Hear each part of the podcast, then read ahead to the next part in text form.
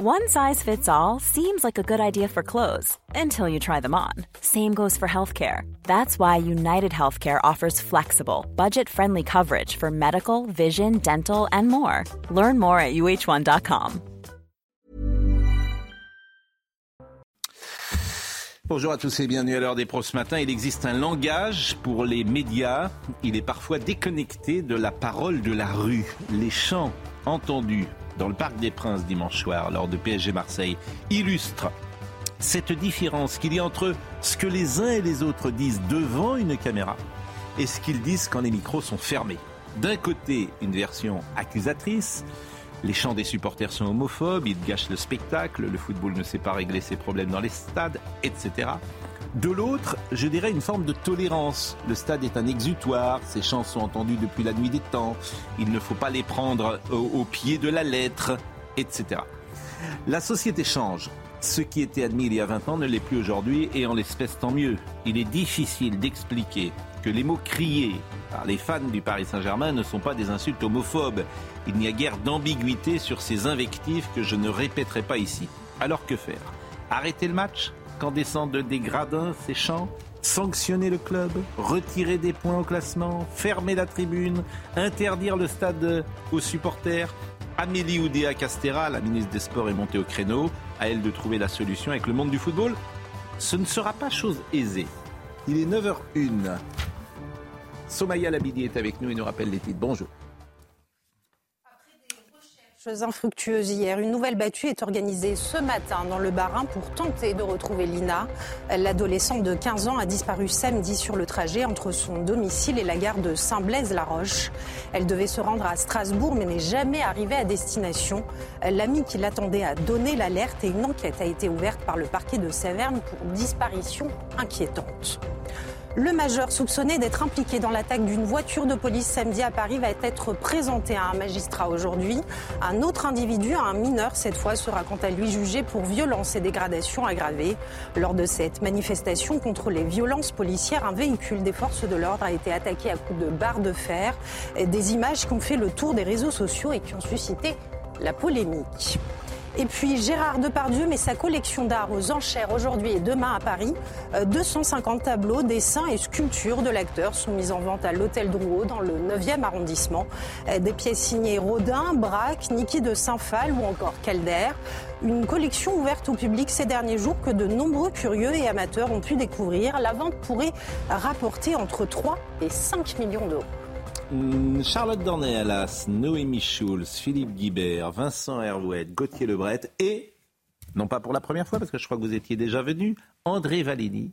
Je vous ai souvent cité parce que vous nous écoutez euh, régulièrement et peut-être même tous les jours. Vous étiez sénateur il y a encore quelques heures. Vous ne l'êtes plus. Donc vous êtes plus libre de parole. Hmm. Et il est possible que vous veniez de temps en temps nous voir, si vous le souhaitez. Avec plaisir. Pour participer à notre discussion enfin de nos discussions. Vous savez qu'ici. Euh, Il y a qu'un qui parle. Non, pour participer à votre éditorial. Approuver.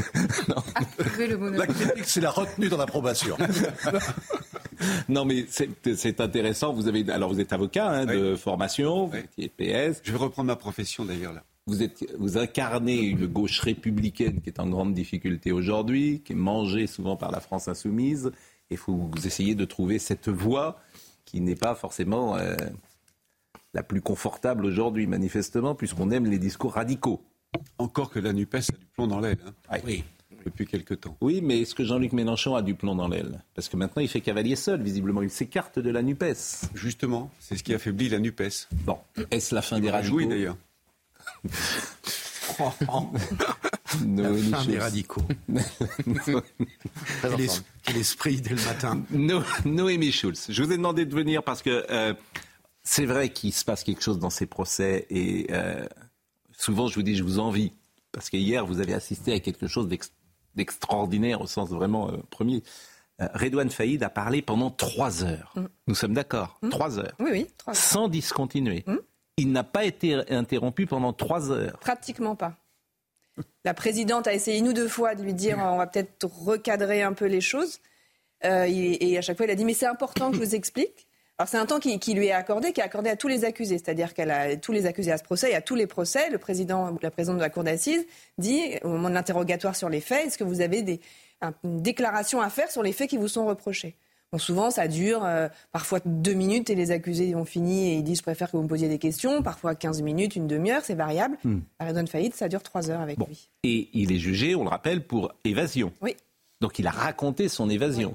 Donc hier, on était d'ailleurs avec Louis Lamgon Nadel qui paraît c'est presque fasciné par la personnalité de Redouane Faïd. Je rappelle quand même qu'il est euh, en prison pour 25 ans parce qu'il est, euh, il a été condamné pour être l'organisateur d'une autre évasion. Oui, mais surtout euh, de braquage. De braquage, avec, avec une jeune femme qui était morte. Oui, mais euh, et une jeune femme policière qui était morte. Donc absolument, euh, l'organisation du braquage, mais il n'était pas présent physiquement au moment où. Il n'y a pas, ah, pas d'ambiguïté là-dessus bah, sur sa vous, présence. vous dites, vous serez attaqué en diffamation par son avocat. Alors je ne le dis pas. Je ne le dis pas. Mais non, il n'était pas présent. Il n'a pas, été condamné pour ça. Il n'a pas été condamné pour le meurtre d'Aurélie Fouquet. En revanche, pour avoir organisé le braquage au cours duquel elle a été. Elle est morte. Bon, alors il y a quand même toujours une mythologie qui poursuit certains grands bandits à l'ancienne, visiblement. Et... Lui d'ailleurs se dit, répète très souvent, je n'ai pas de sang sur les mains. Hmm. Euh, et, il en fait effectivement quelque chose, euh, un étendard. Alors il faut évidemment toujours se méfier de ce type de, mythologie. Mais qu'est-ce que vous avez entendu hier et qu'est-ce qu'il a raconté sur cette évasion Alors déjà, Redon Faïd, c'est la première fois qu'il parlait depuis son arrestation. Il a pratiquement rien dit pendant l'instruction au, au juge. Et donc il avait beaucoup de choses à dire. Euh, et il a dit, euh, je voudrais commencer par le commencement. Et pour lui, le commencement, c'est d'expliquer la genèse, les raisons pour lesquelles il a voulu s'évader.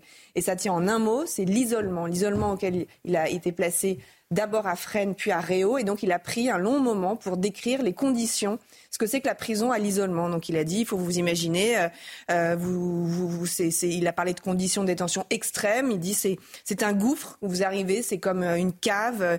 Il y a des cafards, des rats qui entrent par la fenêtre. Si vous oubliez de fermer la fenêtre, les rats entrent. L'hiver, ils gèlent. Vous vous dites, je vais crever ici. L'évasion, c'est une solution mauvaise, mais qui fait entrer un espoir. Elle t'empêche de te suicider, de devenir fou. Euh, là, la présidente, effectivement, lui a demandé plusieurs fois d'abréger un peu sur ce point-là parce que samedi, il y aura une audience qui a été rajoutée, consacrée aux conditions de détention. Mais lui, à chaque fois, il a dit oui, mais c'est important que je vous explique pourquoi j'avais besoin euh, de m'évader. Et euh, Radon Faïd, il est à l'isolement aussi parce qu'il il, s'est déjà évadé. Donc c'est un peu un cercle enfin, sans fin. On se doute bien que c'est pas un 4 étoiles, une prison. Alors les cafards et les, et les rats, c'est inadmissible seul 23 heures sur 24. L'isolement, c'est encore autre chose que la hmm. détention. C'est vraiment un régime très particulier. Vous n'êtes jamais au contact hmm. des autres détenus. Vous êtes toujours seul des raisons. de promenade. des raisons. C'est-à-dire qu'il s'était évadé plusieurs fois. Donc euh, l'administration n'a pas envie d'être ridicule. Et il en fait même un plaidoyer un peu politique, puisqu'il dit euh, il y a des gens qui, qui, sont, qui disent c'est pas notre problème euh, et c'est, ça nous concerne pas. Et les gens ont bien mérité ce qui se passe. Il dit mais l'agressivité qu'il y a dans ce quartier d'isolement, c'est grave. Ça déstabilise la démocratie. Le système carcéral reverse ensuite dans la société des femmes, des hommes, des, parfois des tout jeunes majeurs euh, qui sont brisés, leur vie ne rime à rien, on leur a inculqué la haine, on leur a transfusé de la rage. On vous parle hmm. du fléau des multirécidivistes. Enfin, voilà. bon, les leçons de démocratie de Redouane Faïd, forcément, on peut prendre ça avec euh, distance. C'est ça, qui prend du temps aussi. Hmm. Euh, Ensuite, Redouane Faïd, il a, il a fait vraiment le, il a refait le film de son évasion. Donc il vous explique qu'il a choisi un scénario très complexe parce qu'il avait un objectif, c'était de ne pas faire de, blessés, de ne pas avoir euh, justement de sang sur les mains, pas faire de dégâts, donc de ne pas toucher un surveillant. Donc il dit, je mets de côté euh, l'option explosif. Il, y avait une autre évasion où il s'était servi d'explosif. Là, il dit, je, mets de côté cette, cette option-là. Euh, là, c'est vrai qu'il était intarissable. Il vous explique qu'il s'est inspiré euh, de, gens qui ont, réussi à s'évader. Donc, il vous cite Mérine, il vous cite Pascal Payet avec sa disqueuse, Michel Vaujour avec son hélicoptère. Il, dit aussi qu'il s'est inspiré d'évasions qui ont échoué pour mieux éviter euh, les écueils euh, et, pas, et refaire les mêmes, erreurs.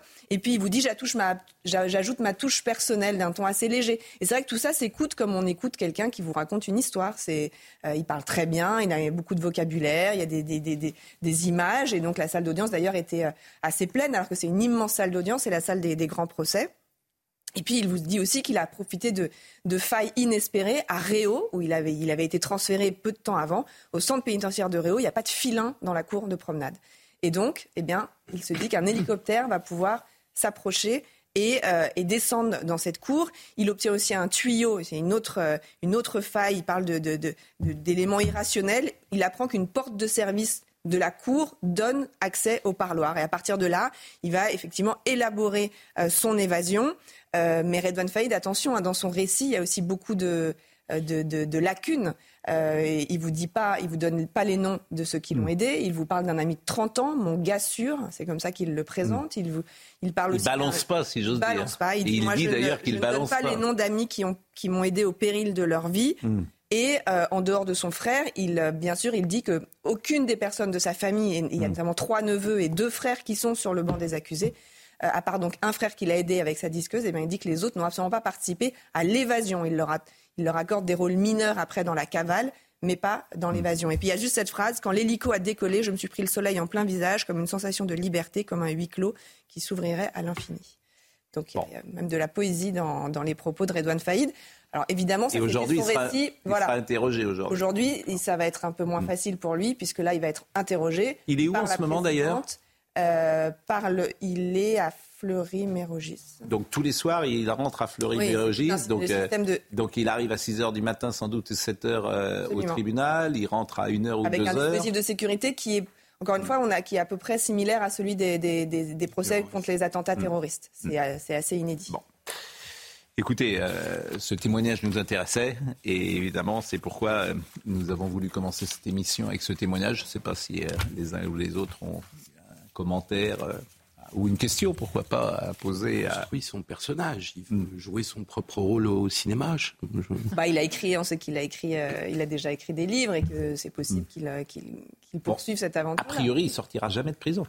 Là, il est déjà, avant ce procès-là et avant cette condamnation-là, il n'est pas libérable avant 2046. et il a quel âge? Il a une cinquantaine d'années. Oui, donc c'est dans 23 ans, il va être condamné là, sans doute. Euh, il encourt la réclusion à perpétuité. Pour l'évasion Pour l'évasion, puisqu'il est en état de récidive. Donc, euh, donc a priori, il ne sort jamais. Pas avant très longtemps. Je pense que l'objectif, peut-être, l'idée est peut-être qu'il soit ensuite soumis à un régime moins, moins mm. strict que cet isolement auquel il est soumis depuis des années. Autant des QHS, il y avait une durée limitée ou pas Quartier haute sécurité, hein, je le rappelle, c'était Messrine qui s'était fait d'ailleurs prendre en photo euh, une célèbre photo de Paris Match. Les, les, condamnés, les, condamnés enfin, dans les affaires de terrorisme ou dans les affaires comme celle-là, euh, Salah Abdeslam, Redouane Faïd, ils passent des années et des années à l'isolement et effectivement on mmh. comprend que ça, ça, rend fou des aussi, hein. Ça rend fou. Bah oui, ça rend fou, bien sûr, mais bon, euh, il y a quelques raisons pour lesquelles euh, il est euh, emprisonné, forcément. Alors, bien sûr, en, écoutant ça, on peut dire c'est un gâchis, c'est une vie gâchée, bien sûr. Non, je crois que l'idée, il, dit pas, il sait très bien qu'il va retourner en prison. Il n'y a pas hmm. d'angélisme du côté de, de Redouane Faïd. En, revanche, s'interroger sur effectivement les conditions, certaines conditions en prison. Moi, je pense, en entendant tout ça, qu'il il essaiera à nouveau de s'évader c'est pour ça, oui, mais c'est, oui, mais c'est pour ça précisément qu'il est à l'isolement. C'est parce que l'administration n'a pas envie d'être tournée en, ridicule, bien sûr. Bon, autre sujet du jour, la comparution euh, immédiate qui aura lieu aujourd'hui euh, après ces images que chacun a vues ce week-end de cette voiture poursuivie euh, par euh, des jeunes gens, des jeunes black blocs. C'est une image évidemment qui a fortement euh, marqué l'opinion, qui a été d'ailleurs mal interprétée parce que certains ont vu dans cette voiture une présence pour la manifestation. Non. C'était pour une histoire de drogue. Voilà, elle n'était pas du tout présente pour le service d'ordre de la manifestation. Elle était là pour un... Elle revenait d'un point de deal. C'est en tout cas ce qu'a dit le ministre de l'Intérieur. Je vous propose d'écouter Gérald Darmanin. On a entendu des propos extrêmement durs à entendre.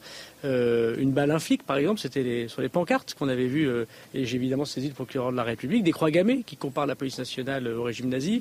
Évidemment, on ne laissera rien faire de tout cela, et, on, veut dire à quel point ces, manifestations et, ces expressions sont contraires, me semble-t-il, à la dignité euh, des, des policiers et des gendarmes. Par ailleurs, à Paris, il y a eu des violences inacceptables qui étaient faites manifestement pour tuer à coups de barre de fer. Euh, de quoi parle-t-on? On parle de gens qui ont poursuivi une voiture de police, qui venaient euh, d'interpeller euh, un dealer en marge de la manifestation, à coup de barre de fer, et chacun a vu des images extrêmement violentes quand on a l'honnêteté de regarder toute la scène. ce qui a surpris depuis hier, on peut les réécouter d'ailleurs, Hugo Bernard Lessis, qui est représentant de la France insoumise, qui plutôt que condamner effectivement les Black Blocs, mettait en accusation la police. Ils sont en danger là dans leur voiture. Ils sont encerclés, ils sont enfermés, ils sont coincés. Et on voit comment, dès le départ, ils sont là en train d'intervenir dans la manifestation alors qu'ils n'ont aucun rapport avec la manifestation. Et là, on en revient aux techniques d'encadrement d'une manifestation. Je ne parle pas de l'encadrement militant euh, qui, euh, qui, est assuré sur nos propres cortèges, mais ces gens-là ne sont pas dans le cortège euh, de manière classique, comme vous le savez, mais aussi la présence policière en manifestation. Dans bien des cas, la présence policière, la manière dont elle est positionnée, va augmenter le niveau de tension ou au contraire, abaisser le niveau de tension. Je ne sais pas ce que font ces policiers-là. À ce moment-là, ils se mettent aussi en danger. Le problème, c'est qu'il n'a rien compris. Donc il devrait se renseigner avant de venir sur un plateau de télévision. Et c'est ça qui est tout à fait désagréable. Écoutez Linda Kebab. J'ai pas besoin de le rappeler euh, sur votre chaîne euh, le nombre de morts euh, que l'on commente chaque année dans le cadre de lynchage ou vous savez les gangs qui se qui se frappe à coups de barre de fer et de coups de pied euh, jusqu'à mhm. jusqu'à la mort. Et donc, euh, de fait, les policiers avaient légitimement le droit de penser qu'ils allaient mourir. Pour ma part, j'ai eu l'occasion d'échanger avec eux. J'ai échangé avec le collègue qui a, qui a sorti son arme. Il me parle de choc, de traumatisme pour lui et pour l'ensemble de ses collègues. Il y a évidemment des collègues qui ont été blessés hein, dans la voiture, hein, qui ont reçu des projectiles à la tête. Il faut le rappeler aussi à Madame Rousseau et à ses sbires. Et puis, euh, aujourd'hui, ils sont traumatisés. Ils me disent, alors, j'ai un petit message de leur part. Ils aiment à remercier d'abord les collègues de la Bravem qui sont intervenus. Mhm qui, ont euh, qui rappellent voilà, qu'ils sont tant décrits cela, mais à qui ils disent euh, devoir la vie sauve. Euh, ils remercient leurs collègues du commissariat du 18e et ils remercient l'ensemble du peuple français qui les soutient aujourd'hui parce qu'ils savent que majoritairement les Français, comme le dit si bien votre sondage CSA, eh bien, reconnaissent la légitimité des policiers à faire usage de leurs armes. André Vanini qui est avec nous ce matin, vous êtes avocat et puis vous étiez membre de la commission Outreau que vous avez présidé. Bon, chaque matin, je dis qu'il faut changer la loi par rapport aux policiers et qu'il faut des peines suffisamment dissuasives. C'est-à-dire que si vous touchez à un policier, vous avez une, une peine planchée extrêmement importante. Est-ce que vous validez cette idée? Qu'on aggrave les peines lorsqu'il s'agit de, policiers qui sont, qui sont victimes, ça ne me choque pas en soi.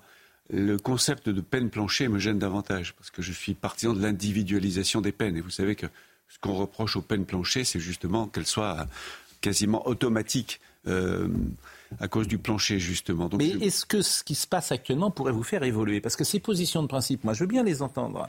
Mais en fait, rien ne change. Donc, si vous faites. Moi, j'entends ce que vous dites. Mais manifestement, on est aujourd'hui dans une situation gravissime où les policiers, ils n'en peuvent plus. Donc, si on ne les aide pas et si euh, le législateur ne les aide pas, bah, ils vont peut-être arrêter de travailler. Bah, c'est ce qui s'est passé à Marseille hein, cet été. Mm quand il y a eu des euh, placements en détention provisoire. Ils sont arrêtés parce qu'il y a eu des placements en détention Bien sûr, mais ils se sont arrêtés. Ils se sont déjà arrêtés. Donc mais, d'ailleurs, ce pourrait très bien s'arrêter pour ces raisons-là aussi. Je ne vais pas parler euh, de ce policier qui est en prison parce qu'il a tué euh, Naël, qui n'a toujours pas été entendu par un juge d'instruction. Je pense que sa place n'est pas en prison de ce policier. Mais ça, c'est encore autre chose. Pourquoi? Pourquoi vous pensez? Pourquoi? Ben, Parce qu'il répond à tous les critères d'être dehors, tout simplement. Pourquoi est-il, selon vous, en prison Je ne sais pas, il y a deux, deux, deux juridictions y compris d'appel, qui ont confirmé cette Non, mais pourquoi, selon vous, il faut le mettre en prison Pour risque de trouble à l'ordre public, c'est pour ça qu'il est en détention provisoire. Euh, pour le bon déroulement de l'enquête, les juges ont mais, quel bon mais quel bon déroulement de l'enquête Je ne connais pas l'enquête. alors pourquoi vous dites ça Pourquoi bah, vous dites ça Pourquoi, vous posez la question pourquoi vous dites l'inverse Mais parce que la prison, pas, ni vous ni moi, la prison, la euh, prison, la prison est l'exception en préventive.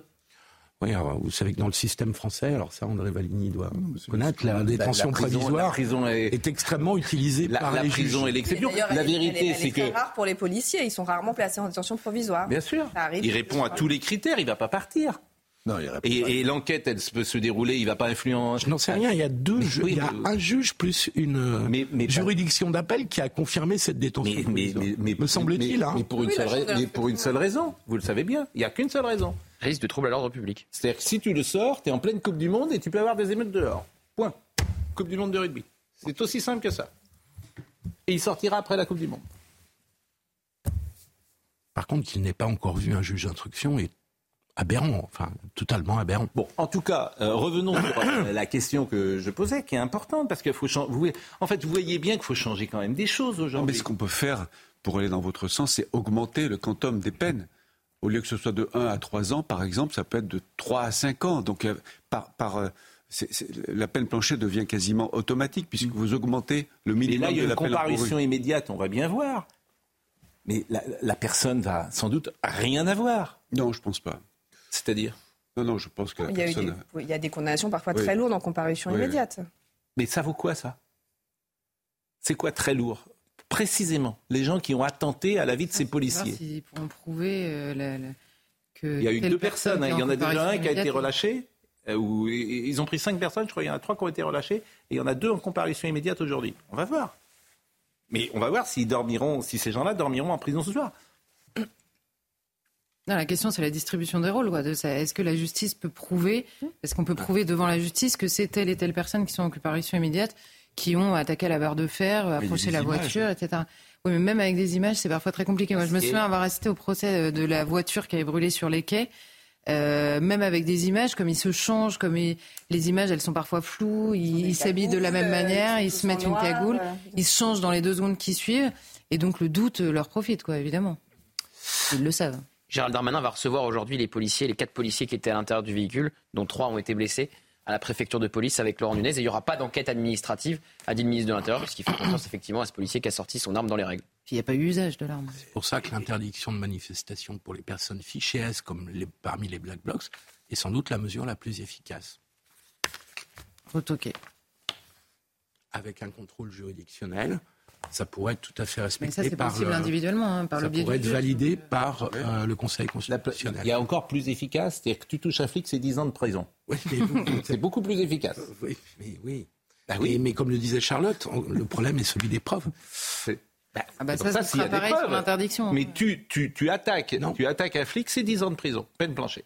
Voilà. Parce Chacun prend ses responsabilités. Le préfet peut interdire de manifestation euh, un certain nombre de, de, de, de personnes Hier, qui sont parfaitement. Euh, oui, on, comment, on augmente à chaque. Euh, non, j'ai baissé justement. Hier c'était 20, aujourd'hui c'est 10. Mais le préfet pourrait interdire de manifestation un certain nombre de personnes dont on connaît parfaitement les activités, parce qu'on sait qui c'est. Euh, ces personnages-là. Toujours là, là, et, euh, je peux et, et, avec un recours possible devant le juge, mais interdit de manifestation. Je pense que ça serait le plus. Et vous avez passé le son du gouvernalis qui explique que ces black blocs n'étaient pas dans leur cortège, ce qui est vrai. Par contre, les affiches une balle, un flic, c'était dans le cortège de la manifestation. Les comparaisons entre les nazis et les policiers français, c'était dans, aussi dans la manifestation. Et le syndicat de la magistrature. Dans... Je vais remercier Noémie Schulz qui part pour euh, justement le procès euh, Edouard L'interrogatoire. L'interrogatoire.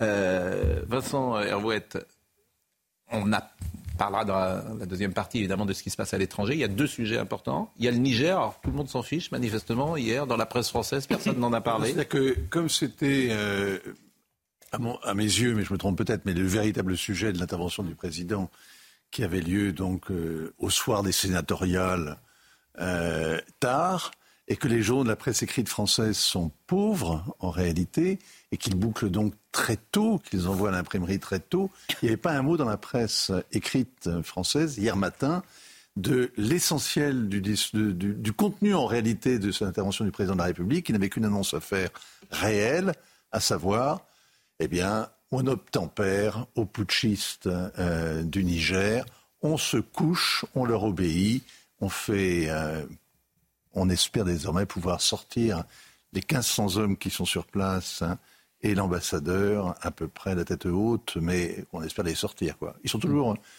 48 heures après l'annonce, l'ambassadeur est toujours coincé dans son ambassade et les 1500 soldats français continuent de manger leur ration militaire. Et les avions, je le disais hier, les avions français, euh, tous les vols sont rouverts, les vols internationaux et nationaux, l'espace aérien du Niger, sauf... Oui, je confirme. J'étais au Congo il y a une semaine l'avion a, détourné, a été détourné pour ne pas survoler le Niger. On a allongé le vol de 30 ou 40 minutes. Ça. Et désormais, c'est obligatoire puisque effectivement tous les vols. C'est une implication, c'est-à-dire que c'est un peu le coup de pied de l'âne. C'est-à-dire que l'après-midi même où le président annonce que finalement on se couche, euh, les, les, les, putschistes en rajoutent encore. Et alors l'implication que ça a, c'est que pour sortir 1500 hommes, vous avez deux solutions. Soit vous les sortez par avion cargo, par, euh, par, euh, par vol, euh, et c'est défaisable puisqu'ils tiennent une base aérienne. ou alors vous les amenez par la route vers le Ghana, vers le Bénin, vers les ports du Togo. là, c'est beaucoup plus long. Et comme c'est un véritable déménagement qui va, ça va durer des semaines et des semaines et des semaines, pendant lesquelles il va falloir faire profil vraiment très bas, vous savez, il va falloir vraiment. Ça va durer jusqu'à Noël, à mon avis. Oh, mais au-delà. Ils espèrent le faire avant la fin de l'année. mais ça, c'est un objectif. Vous voyez, en 48 heures, rien n'a bougé. Hein. Il n'y a pas de, il a pas de Franchement, c'est un bêtisier, c'est épouvantable. mais qu'est-ce que vous voulez dire? Parce que les gens, les gens ont du mal à décoder tout à fait ce que vous voulez dire. Qu'est-ce qu'on aurait, qu aurait, euh, pu faire différemment? Mais tout, d'abord, on n'a pas vu arriver le putsch.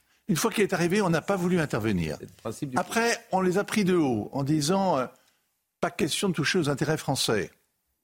Il valait mieux préserver les intérêts français en, discutant avec le pouvoir de facto qui était sur place. Ou alors, il fallait en tout cas pas dire le 6 août, vous avez intérêt à avoir relâché le président Bazoum, qui est la seule autorité que nous reconnaissons. Bon, le 7 août, on était coincés, euh, puisqu'ils n'ont, ils n'ont pas, ils n'ont pas, sont pas couchés face au bluff. je termine juste d'un mot. Après, jusqu'au, on n'a pas cessé, le président, l'Élysée, le président lui-même, n'a pas cessé de camper sur une ligne absolument intenable. Au bout du compte, on a tout perdu, à la fois le respect de nos alliés africains, euh, notre, notre, position au Niger, et tous fort l'honneur, quoi. Tout. C'est une catastrophe. C'est une bérésina. c'est une bérésina. Non, mais il est très sévère. Généralement, on marque une pause. Non, on marque une pause. non, je suis pas sévère.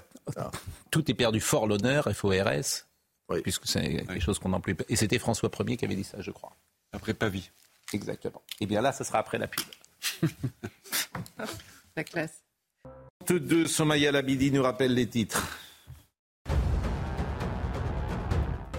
L'exécutif maintient la pression sur les distributeurs et les raffineurs de carburant. Elisabeth Borne réunit l'ensemble des acteurs de la filière à 17h30 rue de Varennes aujourd'hui. Objectif leur demander de vendre à prix coûtant pour alléger la facture des Français à la pompe. Près d'une semaine après le lancement d'une offensive azerbaïdjanaise et la capitulation des séparatistes, plus de 13 000 réfugiés euh, fuyant le Nagorno-Karabakh sont arrivés en Arménie. Le gouvernement fournit un hébergement à tous ceux qui n'ont pas d'endroit où vivre, ont indiqué les autorités arméniennes dans un communiqué euh, précisant que l'enregistrement des réfugiés se poursuivait. Et puis plus de 160 vols annulés cette semaine à l'aéroport de Gatwick au Royaume-Uni en cause une pénurie exceptionnelle de contrôleurs, notamment due à des cas de Covid-19. Le nombre de vols sera limité à 800 par jour au départ et à l'arrivée, et cela jusqu'au samedi 1er octobre, a indiqué l'aéroport dans un communiqué. Ça vous fait sourire, Charlotte Dornelas? Ou pleurer, je ne sais plus. Là, je, ne veux plus entendre parler de cette maladie. C'est vraiment si on pouvait passer à autre chose. J'entends Covid-19, je suis prise de convulsion, quoi. J'en peux plus, vraiment, j'en peux plus, quoi. J'ai peur qu'on nous remette des masques, j'ai peur qu'on nous refasse. Euh, voilà, c'est tout. Manifestement, quand même, euh, pour une raison euh, étonnante, d'ailleurs, le Covid circule, mais là, il n'y a plus de masque. Oui, bah, c'était extrêmement grave, ça l'est plus. Ça dépend, des, ça dépend des cas, ça dépend des moments. Le monde s'est arrêté, et puis là, finalement, non. on a compris qu'on s'était un peu fait avoir, quand même, globalement. Hein. Dans le récit, je veux dire. On en a fait beaucoup. Ah oui. Ah, ah monsieur Valény Là, c'est le, Ah, alors vraiment, ah, bravo. J'ai été d'ici. Vous reviendrez. J'ai été, vous, reviendrez, bravo. J'étais pour le masque, j'étais pour le vaccin, j'ai été piqué trois fois. Ah. Mais a posteriori, rétrospectivement, je pense qu'on en a fait beaucoup. Ah, la parole est. Et vous trouvez pas qu'on refait un petit peu l'histoire a posteriori facilement la Pentecôte. Non, non, mais bon. Parce que c'est facile de dire trois ans après qu'on en a oui, fait beaucoup. c'est facile, mais je... Non, non, parce que... Il y a des Pardonnez-moi, nous en 2020, on le disait. Hein. Oui, vous êtes un être exceptionnel. Mais pour les D'abord, euh, c'est possible, euh. mais, mais, mais, on le disait. Mais pour les gens normaux, oui, euh, il y avait beaucoup de morts en, non, mais en 2020. Quoi. En fait, en fait pardonnez-moi, mais il y avait beaucoup de gens qui le disaient. Il y a des pays scandinaves où ils ont fait beaucoup moins, notamment la Suède, je crois. Bien sûr. Et il y a eu beaucoup moins de cas. Comment Mais c'est le sol. Oui, mais enfin, c'est un exemple. Oui, mais, mais bien sûr, mais en fait, c'est pas qu'on en a fait beaucoup, c'est qu'on a fait n'importe quoi. Ce qui est différent. N'importe quoi sur quoi qu'il en coûte, n'importe quoi sur les mesures, n'importe quoi sur tout. Mais tant mieux. On a fait partout pareil. Non, mais il y a des choses qui juste qu'on a fait partout pareil. Hein. Mais ça, ça n'est pas une raison. Vraiment, c'est ah pas une raison. Le jour, le jour où une autorité politique vous dit vous pouvez prendre votre café à condition d'être debout ou assis, je me souviens ah, plus. Là, normalement, votre cerveau vrille. vrille. non, mais ça, et il a vrillé chez peu de gens. exactement. Mais, la bureaucratie française. Non, c'était le, Premier ministre. qui disait Mamie doit aller dans, la cuisine manger la bûche. Il y a eu pire que ça. L'interdiction d'assister aux obsèques est une honte. Non mais tout. en fait, c'est le, et c'est pour ça. L'auto-attestation pour aller chercher sa baguette était une honte. Lunaire. Euh, ça, c'est la bureaucratie française. Non, c'est pas. Et pour le reste, tous les pays ont fait la même politique. Non, mais c'est pas la bureaucratie, c'était validé au plus haut niveau par le gouvernement. Ah. C'était validé par le gouvernement. Ah, Monsieur Valigny va vous apporter un peu là. Et en plus, comme il est plutôt PS, ça me fait plaisir qu'il soit pas d'accord avec vous. Oui, parce que vous, vous êtes un petit homme gris, en fait. Et lui, c'est un politique. c'est l'insulte suprême. Oui, mais parce que c'est exactement bon, ça. De mettre des vestes euh, pas mais vous êtes, mais vous, en fait, vous voudriez. Avec une cravate bleu Moi, je l'ai dit pendant le, pendant le Covid. Il vous prend au sérieux. Pendant le Covid, pendant le Covid, pendant le Covid, le but des énarques, oui. c'est qu'on sorte même pas de chez nous. C'est de tout contrôler. Ils sont formés comme ça. C'est une. Faire attendez, je termine. Attendez, je termine. Cette école forme uniquement des contrôleurs. Point. Des comptables et des juristes. Et il y avait autre chose. Il y avait aussi, il y avait aussi la peur du risque pénal. Je crois que c'est le Voilà. président de la République qui aurait dit ça Eh ben, au Premier ministre. Eh ben, eh ben, Mais tu fais autre chacun chose, essayait de se couvrir. Eh ben, ça, et, ah, ben, alors si vous dites voilà, c'est vous validez ce qu'on dit, c'est pire encore. C'est-à-dire que ces gens en plus n'ont pas de courage. Non, Bravo. parce que c'est le principe de précaution. Ah oui, bravo. Contre-exemple qui s'est passé au. Royaume-Uni avec Boris Johnson. hein, On termine, on et puis, termine le petit chapitre. Et qu'il Et l'a fait parce qu'il y avait beaucoup de morts. On termine le petit chapitre international avec euh, Vincent. Vous disiez le bêtisier macronien. Ce qui est une phrase quand même très forte. Il y en a marre du bêtisier macronien. Et André Valigny vous disait vous êtes sévère. Très sévère, oui. Non, Bon. je trouve pas que je sois sévère. Pardonnez-moi, mais sur cette, on peut, on peut critiquer le président, la politique étrangère. C'est facile de critiquer la politique étrangère parce que, en fait, les options euh, sont, sont assez- c'est, c'est difficile de refaire l'histoire. On connaît pas exactement le champ des contraintes. Mais dans l'affaire du Niger, de ce putsch, ça dure sur deux mois.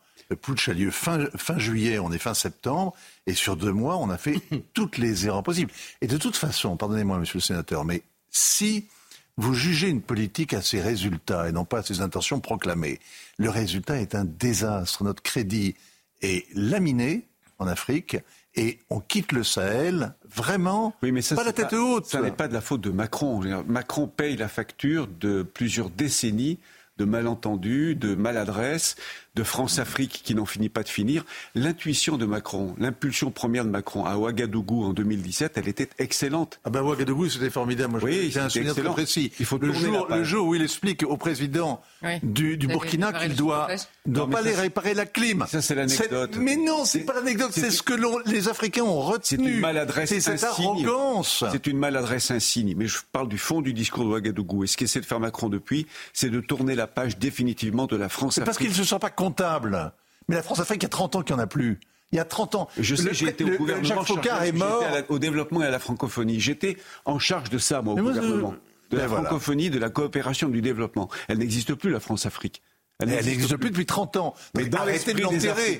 En revanche, quand le président explique, prend de haut les putschistes du Niger, au lieu de faire profil bas et d'essayer de ménager nos intérêts, c'est-à-dire de proroger, prolonger notre présence sur place, comme ont fait les Américains, qui ont envoyé un sous-secrétaire d'État, la redoutable Victoria Nuland, et qui ont ainsi préservé leur base, en se moquant éperdument de ce que faisaient d'ailleurs les Français, là, les Américains ont Au été de- prudents. Nous, on a été arrogants. On a dit, non, non, non, le président Bazoum, son interlocuteur. Il y a encore dix jours, le président expliquait, le président lui-même, il y a dix jours, expliquait qu'il n'y avait qu'un interlocuteur, qu'on ne discutait pas avec la junte. Aujourd'hui, on est en train de supplier la junte de nous laisser sortir. Non, on supplie pas la jeune de nous laisser sortir. On sort parce qu'elle veut qu'on Ah sorte. ben attendez, Mais on le n'est pas président, sorti. le Hein. président Bazoum a été élu démocratiquement dans des élections démocratiques. Ça, il a succédé au président Issoufou qui avait été élu lui-même démocratiquement. Donc il y avait des raisons.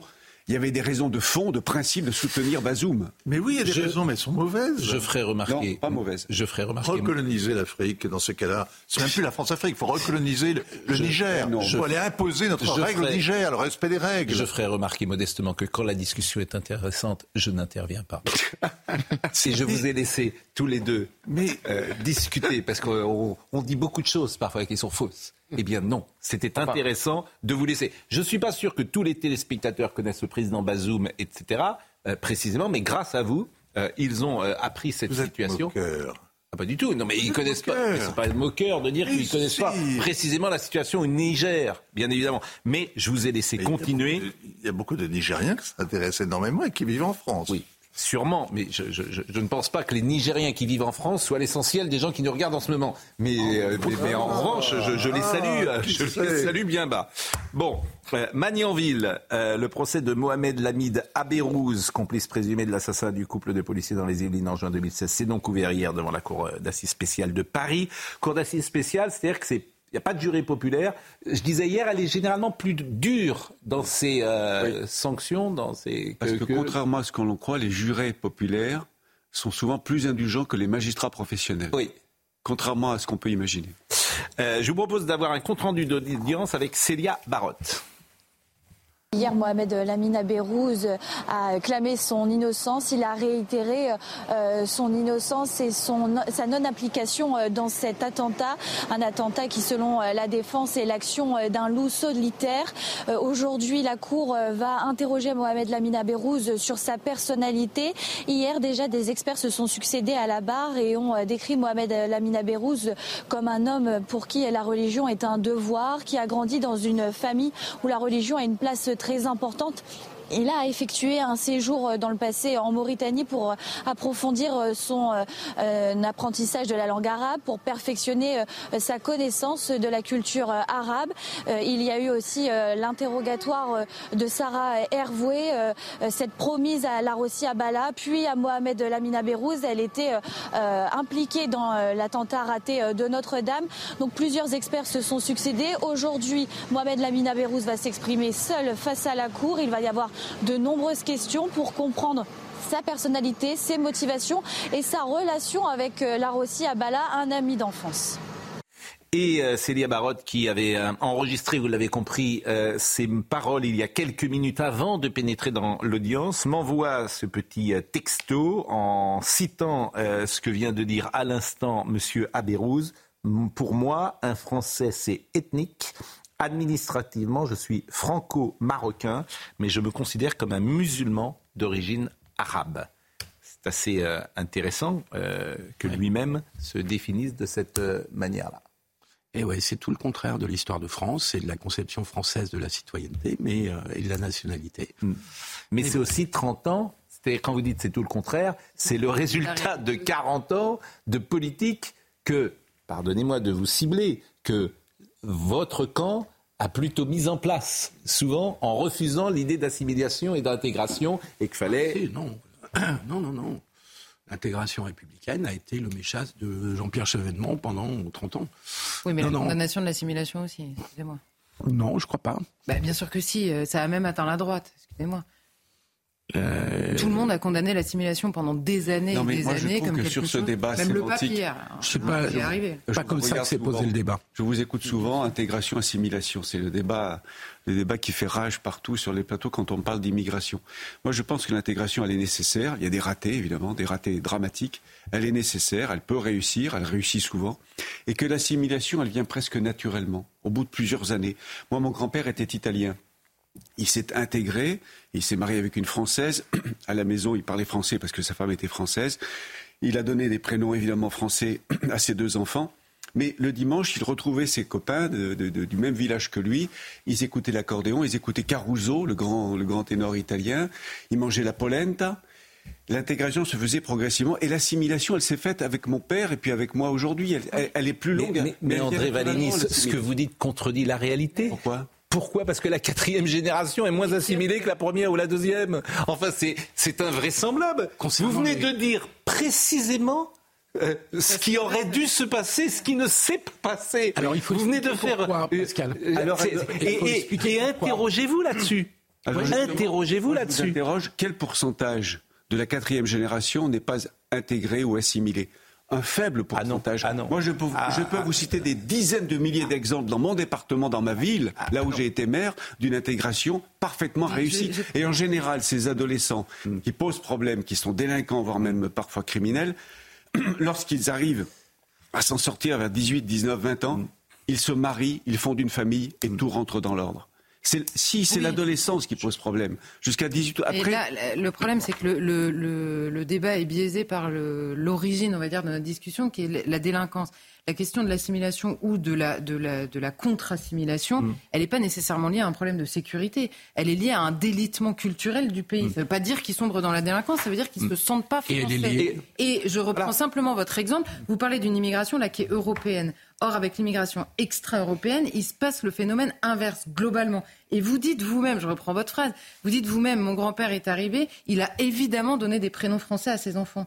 Mais vous voyez le sketch avec les prénoms qu'on a eu à la dernière présidentielle, c'est même plus imaginable qu'on puisse demander que des prénoms français soient donnés aux enfants. Donc on, on a changé de monde par rapport à cette question. C'est notamment dû évidemment au nombre de personnes qu'on a accueillies et à, leur qualité Alors, extraordinaire. Comme on a eu ce débat 50 000 fois, je vous propose de revenir sur Magnanville et d'écouter les deux avocats, Thibault de Maubrial qui défend euh, les familles et Vincent euh, Brengat qui défend euh, M. Abérouz. Écoutons.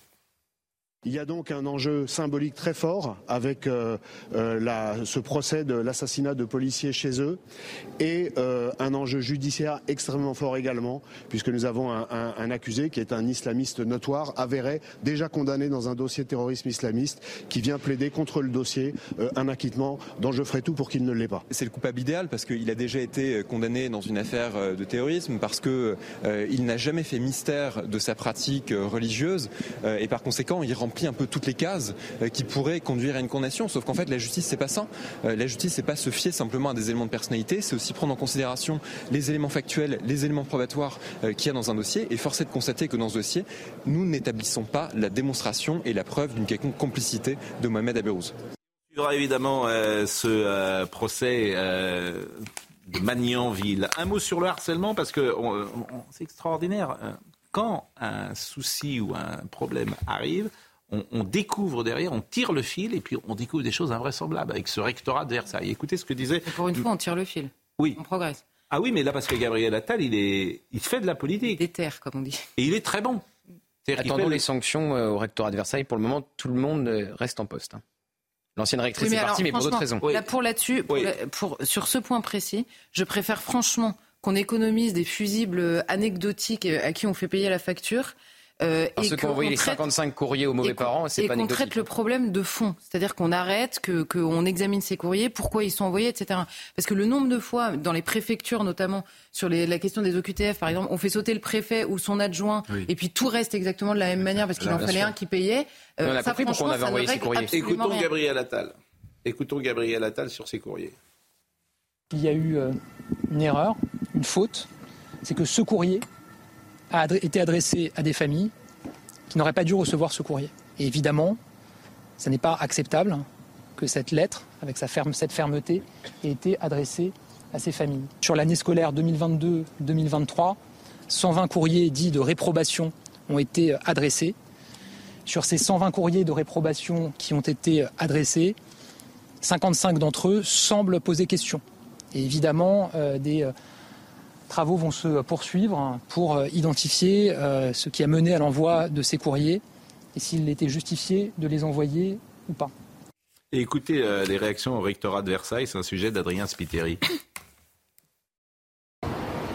Le rectorat de Versailles, encore un peu plus dans la tourmente. L'an dernier, sur 120 courriers dits de réprobation adressés par le rectorat à des familles, 55 semblent poser question, soit près d'un courrier sur deux au total. L'annonce faite hier par le ministre de l'Éducation nationale, Gabriel Attal, ne surprend pas ce professeur. Ça, ne m'étonne pas tellement et ça fait froid dans le dos. Euh, c'est aberrant, révoltant, scandaleux euh, que près de la moitié de ces courriers, effectivement, euh, posent problème. Le ton employé dans ces courriers est notamment pointé du doigt par les parents d'élèves.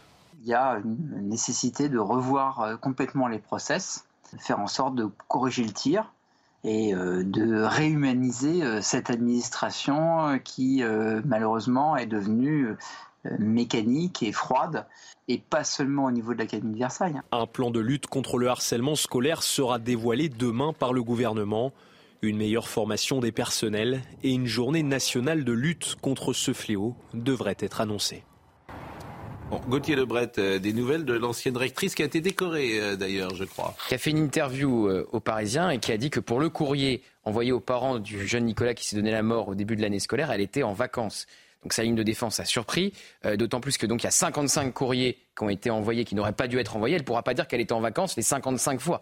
Donc on a bien compris ce qui s'est passé il y a un courrier type qui a été créé, un courrier type. Il y a des parents qui s'en prennent aux professeurs, vous réfléchissez même pas, vous envoyez un courrier type qu'on envoie à tous les parents qui s'en prendraient à des professeurs. Le problème, c'est que ça a été fait sans discernement et on se retrouve avec la moitié, la moitié des courriers qui n'auraient pas dû l'être. Mais il y aura des sanctions? Bah, c'est toute la question, c'est la question que je posais. Alors, la fin de l'enquête administrative sur l'histoire du jeune Nicolas qui s'est donc donné la mort, c'est normalement la semaine prochaine. Et normalement, à la fin de l'enquête administrative, ce qu'avait dit Gabriel Attal, c'est qu'il y aura des sanctions. On ne peut pas sanctionner la rectrice, qui n'était donc pas au courant parce qu'elle était en vacances, puisqu'elle a déjà quitté le rectorat, de manière administrative du moins. Reste le directeur des ressources humaines, qui euh, est celui qui aura signé les courriers. Y a il une réunion avec Gabriel Attal Demain.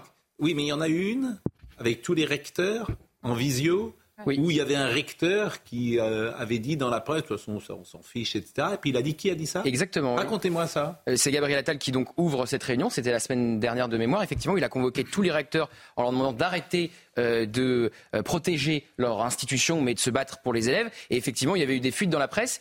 Et Gabriel Attal se serait assis et a dit qui a parlé à la presse? Là, évidemment, froid glacial, personne ne moufte. Et maintenant, travaillons. Maintenant, protégeons nos enfants.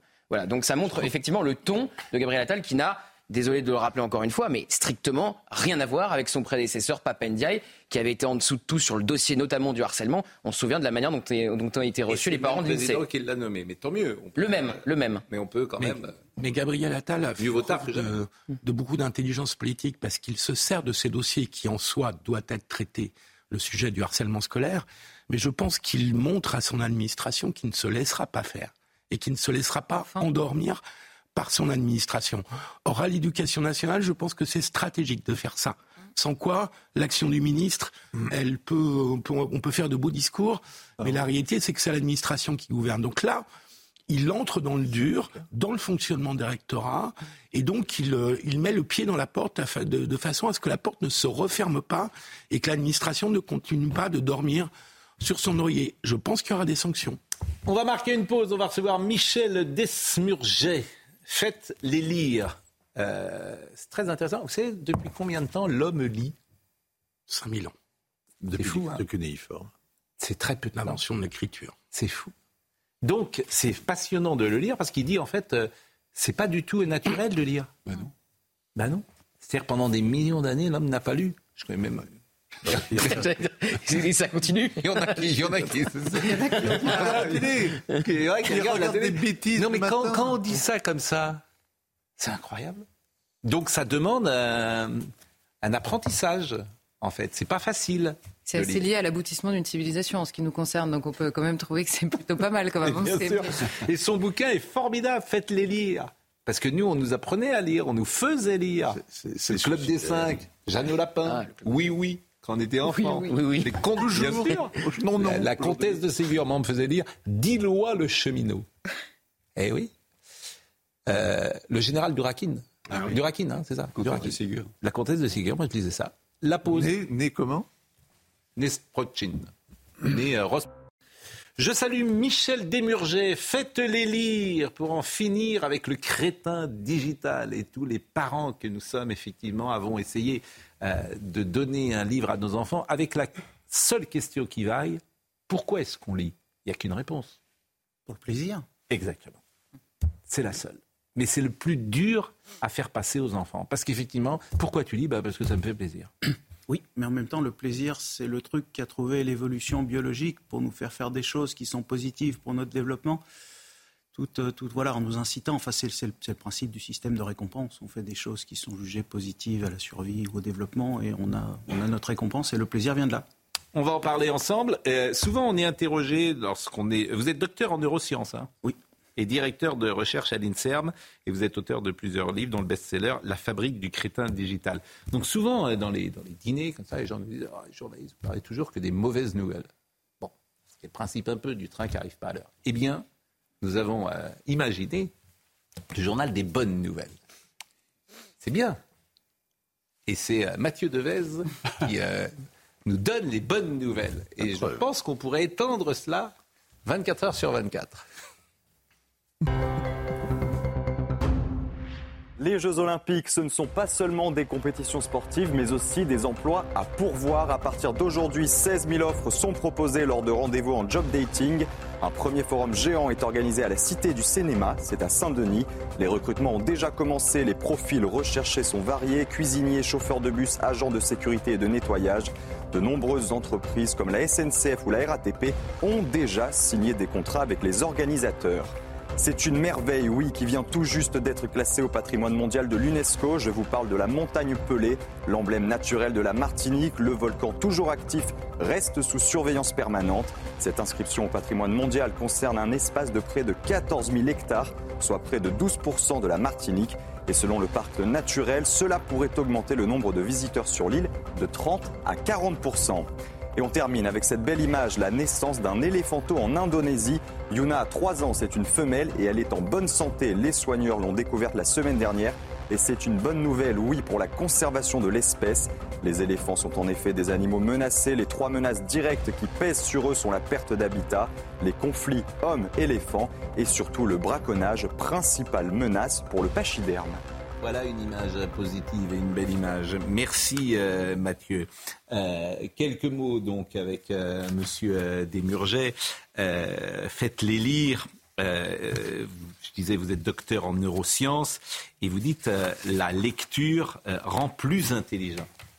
Ah oui, oui, on n'a pas trouvé. Alors quand, on regarde la littérature scientifique, on s'aperçoit qu'il y a plein d'activités qui rendent les enfants, enfin qui, favorisent le développement des intelligences, des, des, enfants, quel lapsus.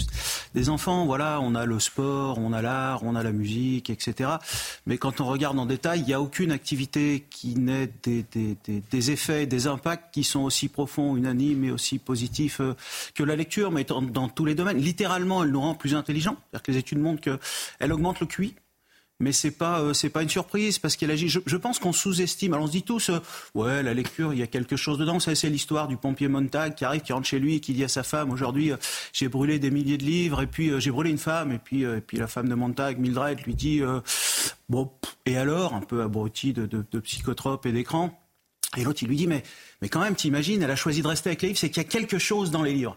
Et on comprend tous qu'il y a quelque chose dans les livres, mais quand on va dans la littérature scientifique, on s'aperçoit que ce quelque chose est infiniment plus puissant et, et, et, impactant que, que ce qu'on peut penser. On sait, les lecteurs, ils savent tous que ça leur a apporté des choses.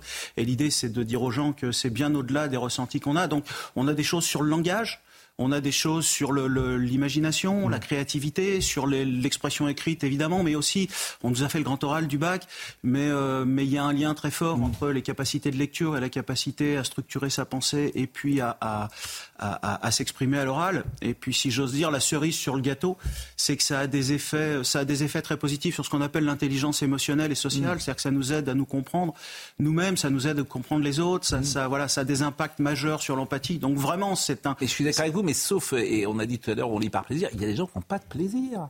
Qu'est-ce que vous faites avec un enfant de 5 ans, 6 ans, 7 ans, qui n'a pas envie de lire euh, 5 ans, il commence. Jeune, Alors même à 15 ans, il y a des gens qui ça les intéresse. D'abord, la fiction ne les intéresse pas, la littérature encore moins. Ils peuvent lire des journaux, pourquoi pas, mais ça ne les intéresse pas. Alors vous pensez quoi dans ces cas-là? Vous pensez que parce que c'est comme ça, c'est leur nature, ou c'est parce qu'on leur a pas appris? Ah, je pense euh, clairement qu'il y, y, a un apprentissage du plaisir. C'est-à-dire que si un gamin de 15 ans, vous lui filez un violon dans les mains et vous lui dites joue du violon, il n'y prendra absolument aucun plaisir.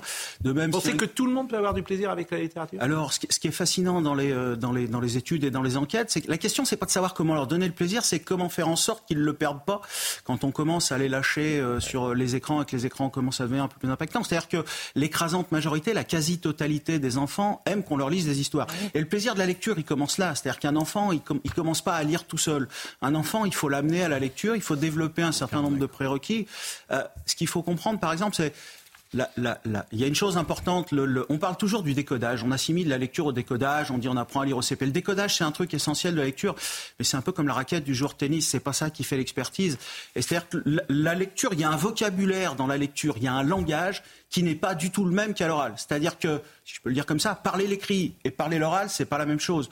Vous avez beaucoup plus parce que si mon copain me dit qu'est-ce que tu fais et qu'il voit l'image, j'ai pas besoin de beaucoup de mots. Il va voir les, les, expressions de votre visage, les couleurs, les formes, le plateau, tout ça.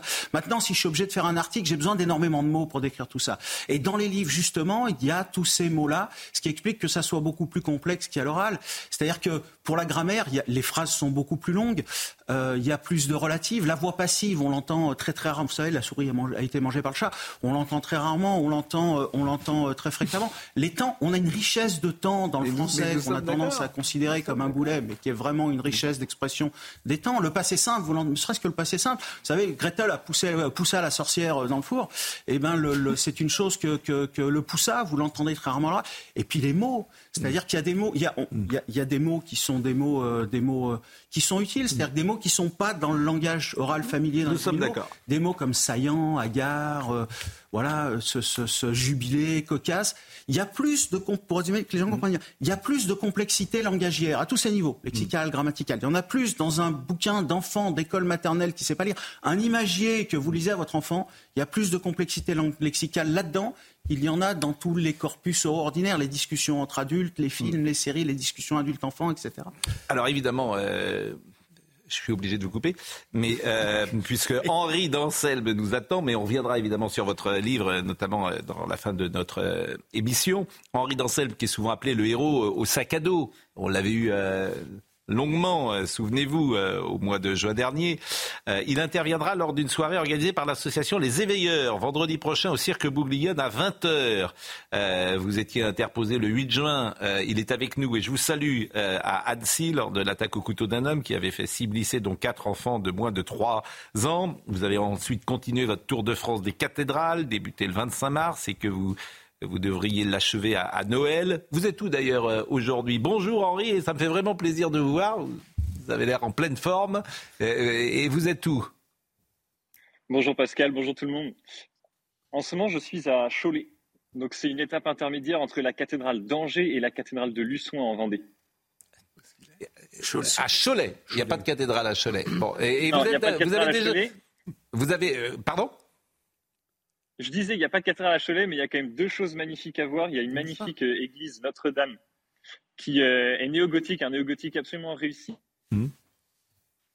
Ah, manifestement, euh, au moment où vous êtes tourné vers le ciel, les voies du Seigneur, qui sont comme chacun sait impénétrables, nous avons la ligne qui a été coupée. On va essayer de la rétablir et d'enchaîner avec deux, trois informations dont je voulais vous parler, et notamment ces chants homophobes. Ça, c'est intéressant. Pourquoi c'est intéressant?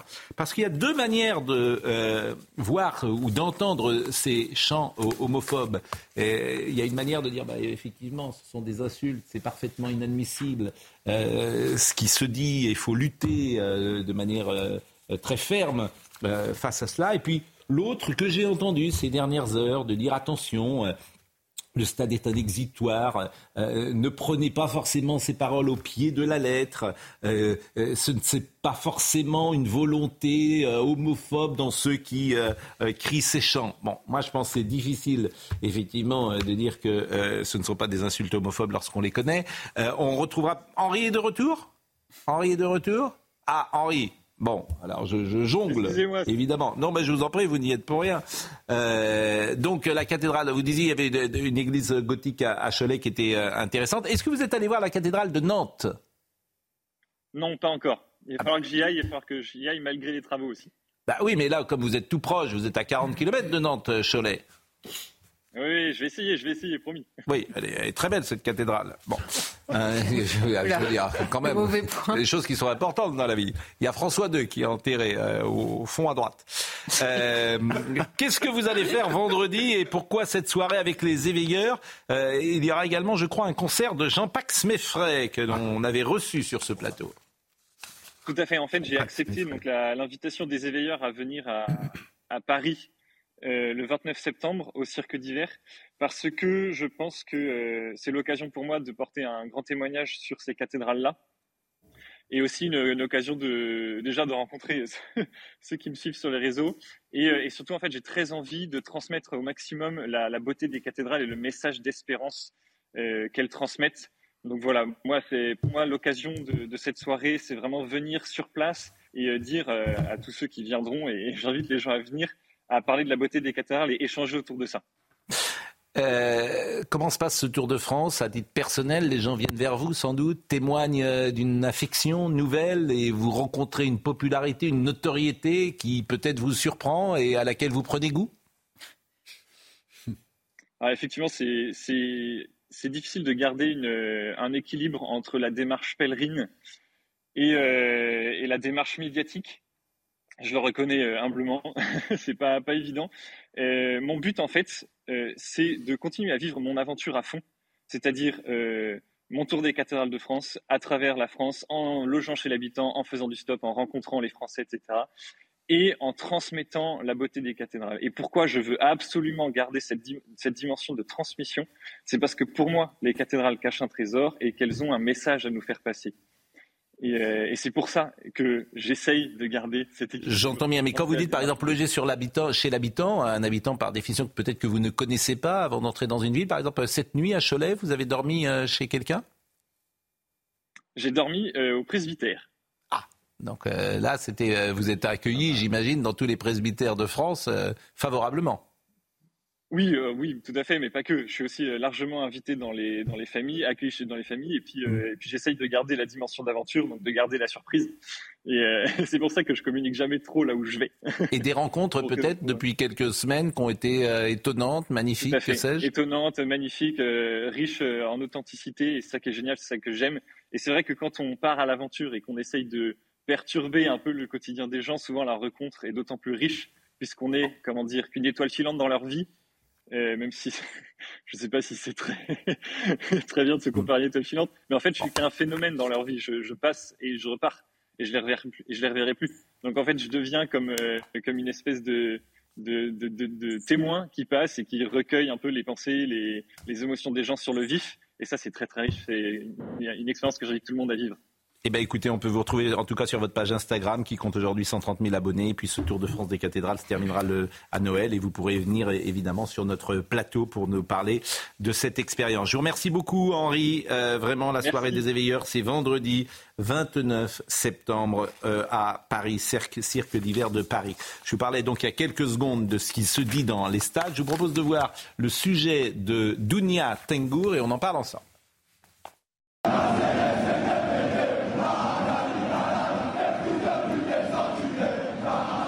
Ces chants haineux et homophobes ont été entonnés dans les tribunes du PSG dimanche soir lors du fameux Classico. Les réactions ne se sont pas faites attendre sur le réseau X, anciennement Twitter. La ministre des Sports Amélie Oudéa Castera a largement condamné ces actes. Elle a également appelé à la plus grande des fermetés. Ces chants ont gâché la fête au parc. Il est urgent de les éradiquer de nos stades. Grâce au dispositif que nous avons proposé et fait adopter dans la loi du 19 mai dernier avec Éric Dupont-Moretti, une fois la justice saisie, les interdictions de stades pour des faits d'une telle gravité vont devenir systématiques. Même son de cloche du côté du délégué interministériel à la lutte contre le racisme, l'antisémitisme et la haine anti-LGBT, Olivier Klein. Très choqué par les insupportables chants homophobes entendus au Parc des Princes. Il annonce aussi vouloir saisir le club ainsi que la Ligue de football professionnel afin que des sanctions soient prises. Sanctions ou encore arrêt de match. Depuis plusieurs années, l'exécutif tente de venir à bout de ces champs de haine. Pour l'heure, le chemin semble encore très long. Le PSG a réagi en indiquant qu'il condamnait toutes les formes de discrimination, notamment l'homophobie, rappelant qu'elles n'ont leur place ni dans les stades ni dans la société. C'est vrai, je l'ai dit, j'ai été frappé par le discours médiatique ces dernières heures, qui n'est pas forcément le même que celui qui n'est pas médiatique. Les gens ne disent pas la même chose au café, au bureau, à dîner que dans l'espace médiatique. Bon, euh, Geoffroy Lejeune, d'ailleurs, qui a beaucoup de courage, parce que hier, il a dit quelque chose que moi je ne dirais pas, bien sûr, je pense que je ne le pense pas. Mais, euh, que vous répétez. Comment? Mais que vous répétez. Non, je, vous propose de l'écouter. Ce qu'il a dit, pour lui, ce ne sont pas des chants homophobes. Donc il faut avoir une forme de courage intellectuel pour euh, dire ça. C'est difficile, effectivement, de dire que ces insultes ne sont pas homophobes, en tout cas. Écoutez. Je trouve que dans toutes les réactions qu'on a entendues, il y a un esprit de sérieux incroyable, en fait je ne sais pas si ces gens sont sincères quand ils pensent que c'est vraiment de l'homophobie ou pas. Mais je, enfin moi j'ai beaucoup, j'ai pas mal fréquenté les stades. Je sais que tous les gens qui chantent ça, je dis pas que c'est malin, hein, je dis pas que c'est élégant non plus, mais tous les gens qui chantent ça ne pensent pas du tout à l'orientation sexuelle de personne. Et je pense que la vraie homophobie, elle est ailleurs. Enfin, je veux dire, elle est pas dans la, dans des chants de supporters un peu exaltés et que ça vise pas du tout l'orientation sexuelle. Ça n'a rien à voir. C'est une insulte comme ça. Moi, mes amis homo utilisent ce genre de terme. Alors, euh, j'entends ce que vous dites, mais euh, malheureusement, c'est perçu euh, par certains. J'entends. En fait, ce que vous me dites, c'est que c'est le folklore des stades et que c'est pas, pas, très grave. C'est ça. Je, je dis, c'est pas de l'homophobie. C'est utilisé comme des insultes. Pour parler crûment, quand on traite quelqu'un d'enculé, c'est pas forcément de l'homophobie. Ah C'est bah ça du que tout. vous êtes en train de Ah dire. ouais, dans un stade, c'est Mais au-delà. Bon. André Valini. Objectivement, c'est de l'homophobie parce que c'est se servir de l'orientation sexuelle de quelqu'un pour en faire une insulte. Donc objectivement, c'est de l'homophobie.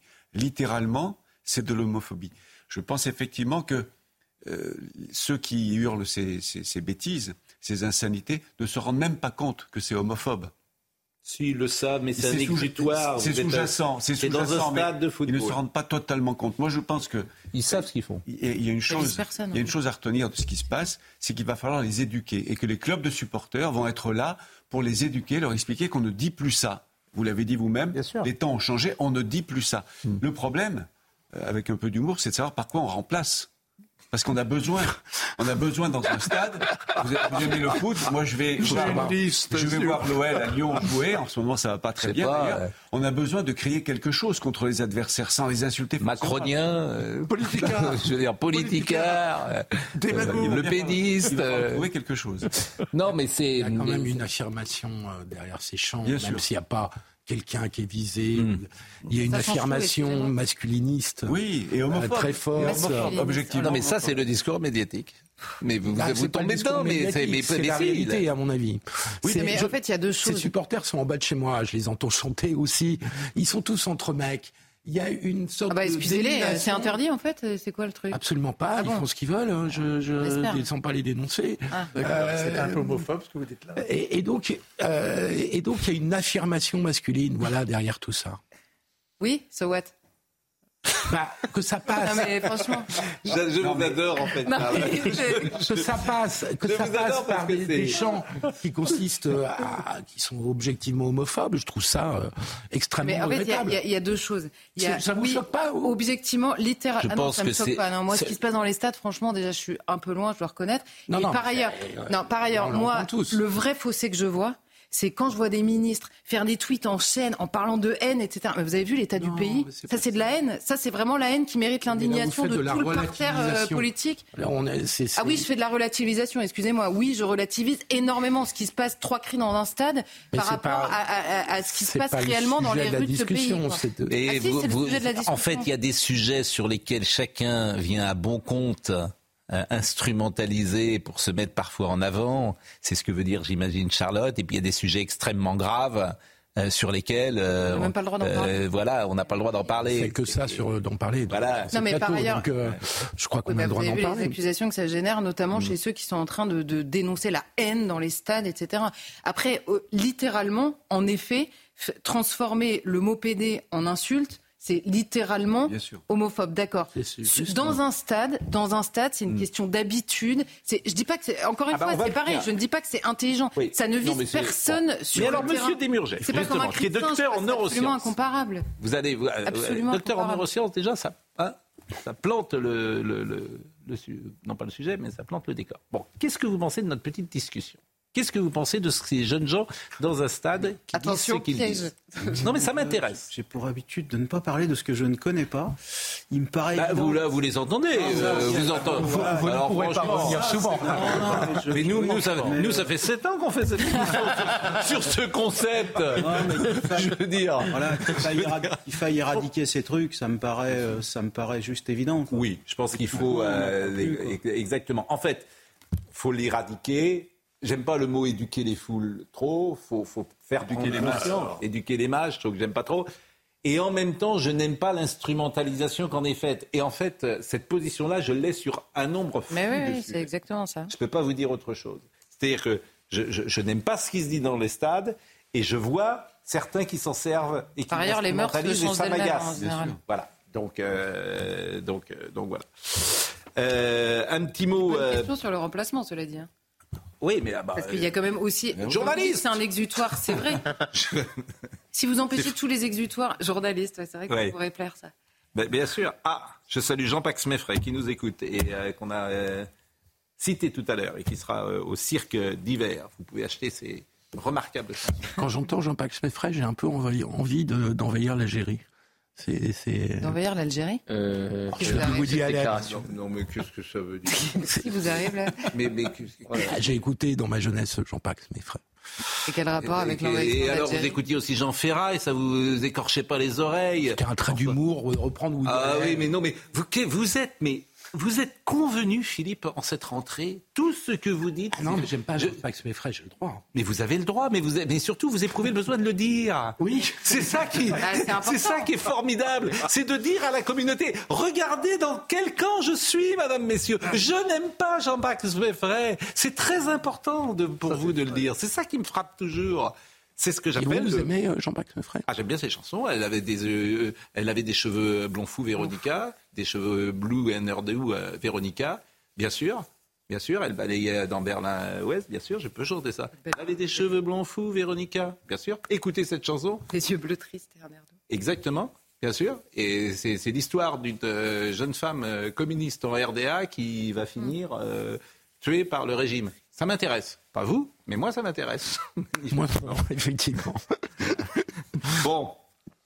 Euh, on a fini avec les chants homophobes, si j'ose dire. Euh, un mot sur la fin de vie avec le ah, pape. On dirait que vous parlez de Jean-Jacques Méfray. oui, oui, oui. non, mais un mot sur. Euh, c'est pour vous que j'ai choisi ce, cette intervention du pape sur la fin de vie. Ah, oui, ah. je voulais que vous l'écoutiez. Ah, bah. Vous allez me dire ce que vous en pensez. J'ai parlé clairement. J'ai dit mon avis. On ne joue pas avec la vie, ni au début, ni à la fin. Sinon, ça finira avec cette politique de la non-douleur, d'une euthanasie humaniste. Bon, le pape qui est parfois très ouvert sur certains sujets reste conservateur. Euh, C'est le pape. Lui-là. Conservateur. Il, est catholique, en fait, essentiellement. Hein. Je sais que ça étonne beaucoup, souvent, mais il est, catholique. Et, d'ailleurs, sur la question, vous voyez, même sur la question de l'immigration, parce que c'est surtout sur cette question qui fait parler sur le terrain politique, il revient initialement, son discours, il est très catholique sur la dignité humaine, de la conception à la mort naturelle, donc contre l'avortement et contre l'euthanasie. Et en effet, la dignité de tout homme, il a parlé, il a évoqué même l'antispécisme euh, en disant que c'était un danger pour la dignité propre de l'homme et la dignité évidemment des personnes qui meurent sans sépulture, notamment c'est ce qu'il a évoqué euh, en mer Méditerranée. Ce discours-là, il est essentiellement celui de, la doctrine catholique depuis euh, depuis le début, je pense. donc oui, et par ailleurs, là, en l'occurrence, il va sur un terrain où il explique qu'en effet, on risque de refuser on risque de, non pas de vouloir la mort, mais de refuser euh, la souffrance ou la douleur.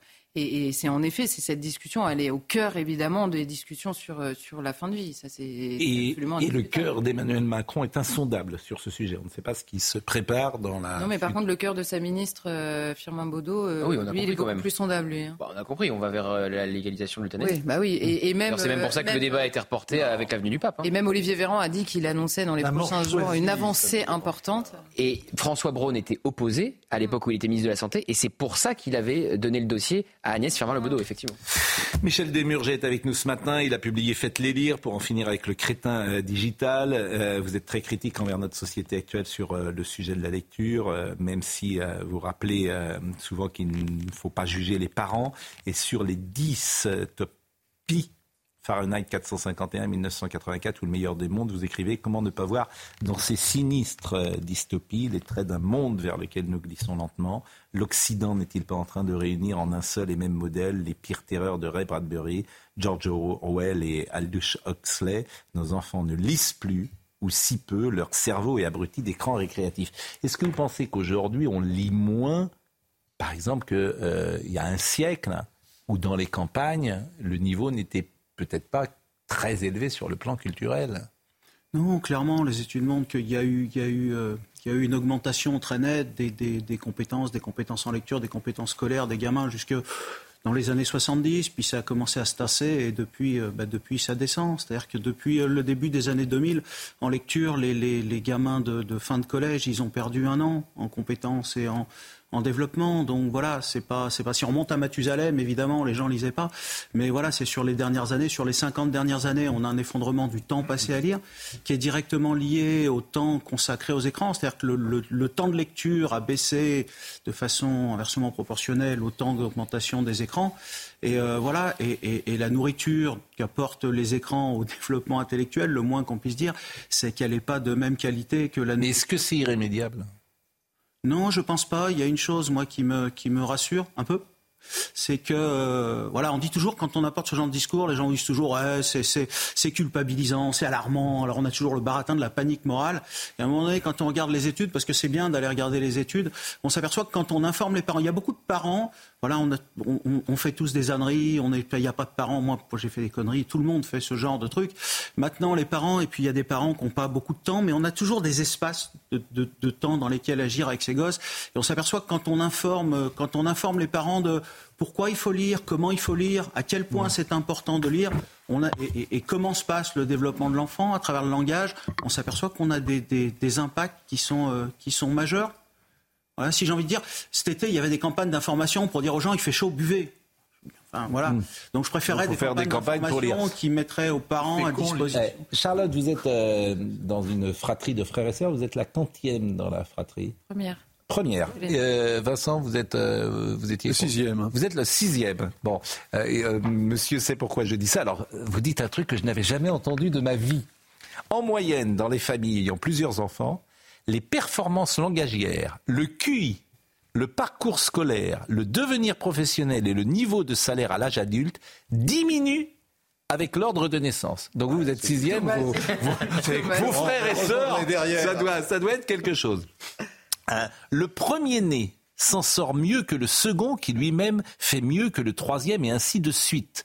Comme l'indique une large étude récente, cette cascade négative reflète en partie la dilution graduelle du temps consacré aux enfants par leurs parents. J'avais jamais entendu ça. Ah, ça fait un petit moment que c'est dans la littérature. Ce que montre les... Alors encore une fois, c'est des statistiques. C'est-à-dire que si vous prenez un gamin individuel, on peut rien dire. Donc vous prenez d'importantes populations et vous apercevez que les premiers-nés, effectivement, s'en sortent mieux que les seconds, qui eux-mêmes s'en sortent mieux que les troisièmes. Et ce que montre, ce que montre, ce que montre ces dernières études, et qui est intéressant, c'est que voilà, le temps, il n'est pas infini. Le temps des parents, il n'est pas infini, et que il y, y, a plus de concentration, d'échanges verbaux, de temps passé à lire euh, quand on en a un que forcément quand il y en a deux. Donc on peut se dire que les deux, ils vont se, stimuler l'un l'autre, mais effectivement, en termes de langage... on est moins motivé peut-être pour le quatrième, cinquième, on se dit, bon, bah, celui-là... Euh, Je suis pas sûr, mais il y a, un phénomène mécanique. Marine Lançon me dit, je suis la dernière, donc c'est... Bon, Quand vous pouvez investir plus de temps sur... Voilà, C'était juste pour montrer l'importance de, des interactions précoces euh, entre les parents et les enfants sur le développement à long terme. Mais ça, c'est vraiment intéressant. Alors, sur la faillite de l'école en France, on en parle souvent. Entre déni et opération de communication, l'action politique a ici expiré avant même d'être née. Les performances de nos gamins sont alarmantes, mais rien ne bouge. À défaut de veiller sur la construction de leur intelligence, on leur offre pour maintenir l'illusion des diplômes dépréciés. Pire, on cristallise le désastre dans une sorte de nasse inéluctable qui voit toute une génération de lecteurs défaillants devenir enseignants. C'est terrible ce que vous dites parce qu'on est tous d'accord. Mm. Euh, on a refusé la hiérarchie. On a refusé le classement, on a refusé sans doute l'idée que le bac, euh, bah, ça allait être plus difficile de l'avoir peut-être et tout le monde ne l'aurait pas. Toute une génération au bac, c'était complètement idiot, complètement idiot.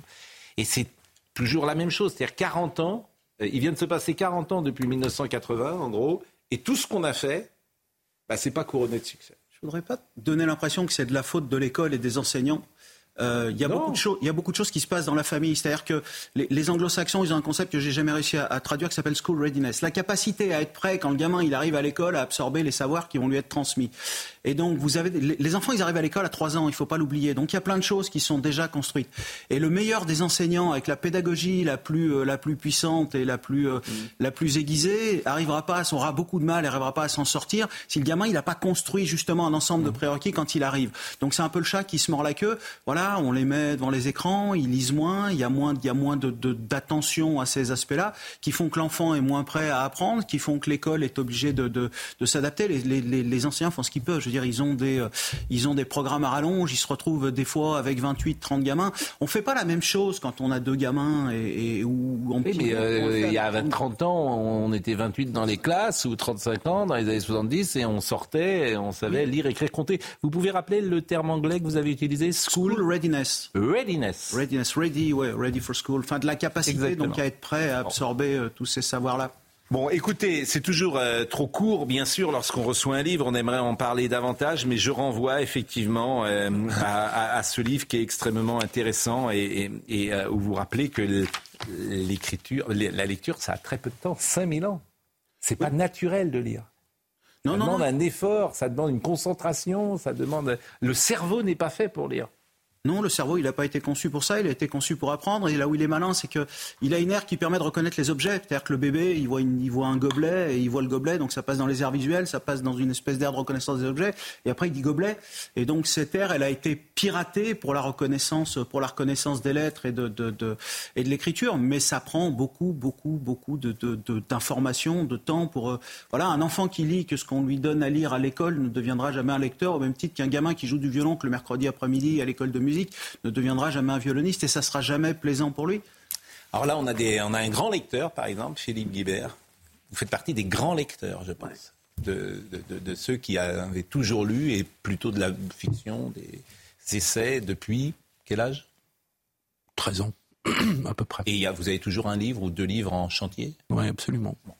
Si je peux me permettre juste, il ne s'agit pas de faire des gamins des staccanovistes de la lecture et de les faire comme des malades. On a des bénéfices qui sont extrêmement notables pour 20 à 30 minutes par jour. Ah oui, et puis notre ami Gauthier qui a tout Guillaume Musso, tout. Euh... Guillaume Musso, je sais pas. Et tout Marc Lévy. Non, Marc... ah, d'accord, d'accord, c'était une attaque. Je... Il a fallu un deuxième temps pour que comprenne l'attaque, d'accord. Je, je, mais, mais, vous moquez de Guillaume Musso et Marc Lévy, donc vous moquez, c'est pas de moi. Mais non, bon, je ah vous oui, enfin, les pauvres. C'est vraiment dommage de vie, ça la vertu. Somaya Labidi nous rappelle les titres et puis après on va se dire au revoir. Après des recherches infructueuses, hier, une nouvelle battue est en cours dans le Barin pour tenter de retrouver Lina. L'adolescente de 15 ans a disparu samedi sur le trajet entre son domicile et la gare de Saint-Blaise-la-Roche. Elle devait se rendre à Strasbourg mais n'est jamais arrivée à destination. L'ami qui l'attendait a donné l'alerte et une enquête a été ouverte par le parquet de Saverne pour disparition inquiétante. L'énergie au cœur de deux lois en préparation par le gouvernement, l'une sur la réforme de la sûreté euh, nucléaire, l'autre sur le climat et un dispositif pérenne qui permettra à terme des prix attractifs en matière d'électricité. Une annonce faite par la ministre de la Transition écologique, Agnès Pannier-Runacher. Son cabinet d'ailleurs précise que les deux textes doivent être présentés avant la fin de l'année. Et puis le soutien de Gérald Darmanin aux policiers attaqués dans leur véhicule en marge d'une manifestation samedi à Paris. Le ministre de l'Intérieur va s'entretenir avec les quatre agents dans le courant de la journée. Hier, le locataire de Beauvau a déjà dénoncé des violences, je cite, inacceptables et a loué le geste du policier euh, qui a su garder sauve la vie de ses collègues. Il a d'ailleurs assuré qu'aucune enquête administrative ne serait lancée à l'encontre du fonctionnaire. Il était avec nous pour une des premières fois aujourd'hui et euh, d'abord je vais lui faire plaisir parce qu'il a une passion pour Sophia Loren. Euh, elle est en convalescence après son opération de la hanche suite à une fracture provoquée par une chute et je vais vous proposer un petit euh, une archive de 1977 au moment où une journée particulière était sortie. Elle était sur le plateau de Michel Drucker qui est en train de nous regarder et de zapper avec la concurrence pour dire à notre ami qu'il le regarde en même temps que moi. Mais écoutons Sophia Lorraine, interrogée, magnifique, par Michel Drucker. Mais oui, c'est elle, Antonietta, Sophia Loren. Quelle différence de plan. D'abord, merci mille fois d'avoir accepté cette interview, Sophia Loren. Je crois que c'est la première fois que vous accordez une interview à la télévision française, car l'interview télévisée n'est pas votre exercice préféré. Mais ce n'est pas que c'est pas mon exercice préféré, c'est parce que quand je tourne un film, je me sens toujours très protégée par le personnage que je fais. Et quand je suis devant la caméra d'une télévision, je me sens beaucoup plus exposée que quand je fais un film et quand je fais un, personnage dans un film. En tout cas, dans ce rôle euh, d'Antonietta, héroïne avec Marcello Mastroianni de la journée particulière, on ne peut pas dire que vous avez pu vous dissimuler derrière le maquillage. Ah Là, vous étiez vraiment nue, si j'ose dire. Pas du tout, parce que quand même, on a discuté du personnage beaucoup avec euh, le metteur en scène, qui c'est Ettore Scola. Et c'était un metteur en scène que moi je trouve euh, très sensible et très intelligent. Et je considère euh, un des trois ou quatre plus significatifs metteurs scène italiens. Et hum, je, vraiment, je dois à son talent et à son à, ses euh, manières gentilles mais fermes de m'avoir fait compris et surmonter toutes les difficultés de mon personnage. Quel charme, quel magnétisme. C'est une beauté totalement atypique, un peu comme Ava Gardner. Il y a des beautés classiques comme Catherine Deneuve ou Grace Kelly. Et Sophie Loren, pour moi, c'est vraiment une beauté totalement atypique. D'ailleurs, quand elle a commencé sa carrière, elle trouvait, et on lui trouvait, des hanches trop larges, un nez trop long, un teint trop mat. Et c'est Carlo Ponti qui l'a repéré à Rome, parce qu'elle faisait des, romans photos. C'est sa maman qui l'emmenait un peu partout. Après, après qu'elle ait gagné un prix de concours de beauté à Naples, elle était dans les studios de Rome. Carlo Ponti l'a repérée. Il va faire la carrière qu'on sait. Elle l'a épousée. Ils ont eu deux enfants mais c'est vraiment une actrice exceptionnelle. Pour moi, c'est une des plus grandes actrices du XXe siècle. Ben merci, merci euh, d'avoir été avec nous. C'est euh, avec Sophia Lorraine que nous allons nous quitter. Mathieu Sibyl Prola était à la réalisation, Ludovic Liebar était à la vision, Jean-François Couvlar était au, son. Merci à Marine Lançon, à Tanguy Crête de Guillotel, à Benoît Bouteille. Toutes les émissions sont évidemment à retrouver sur cnews.fr. Merci beaucoup à Monsieur Desmurget d'être passé euh, nous voir. C'est édité au seuil. Faites-les lire pour en finir avec le crétin digital. Et c'est vrai que c'est passionnant et de vous lire et de vous écouter. Merci, Jean-Marc Morandini, dans une seconde.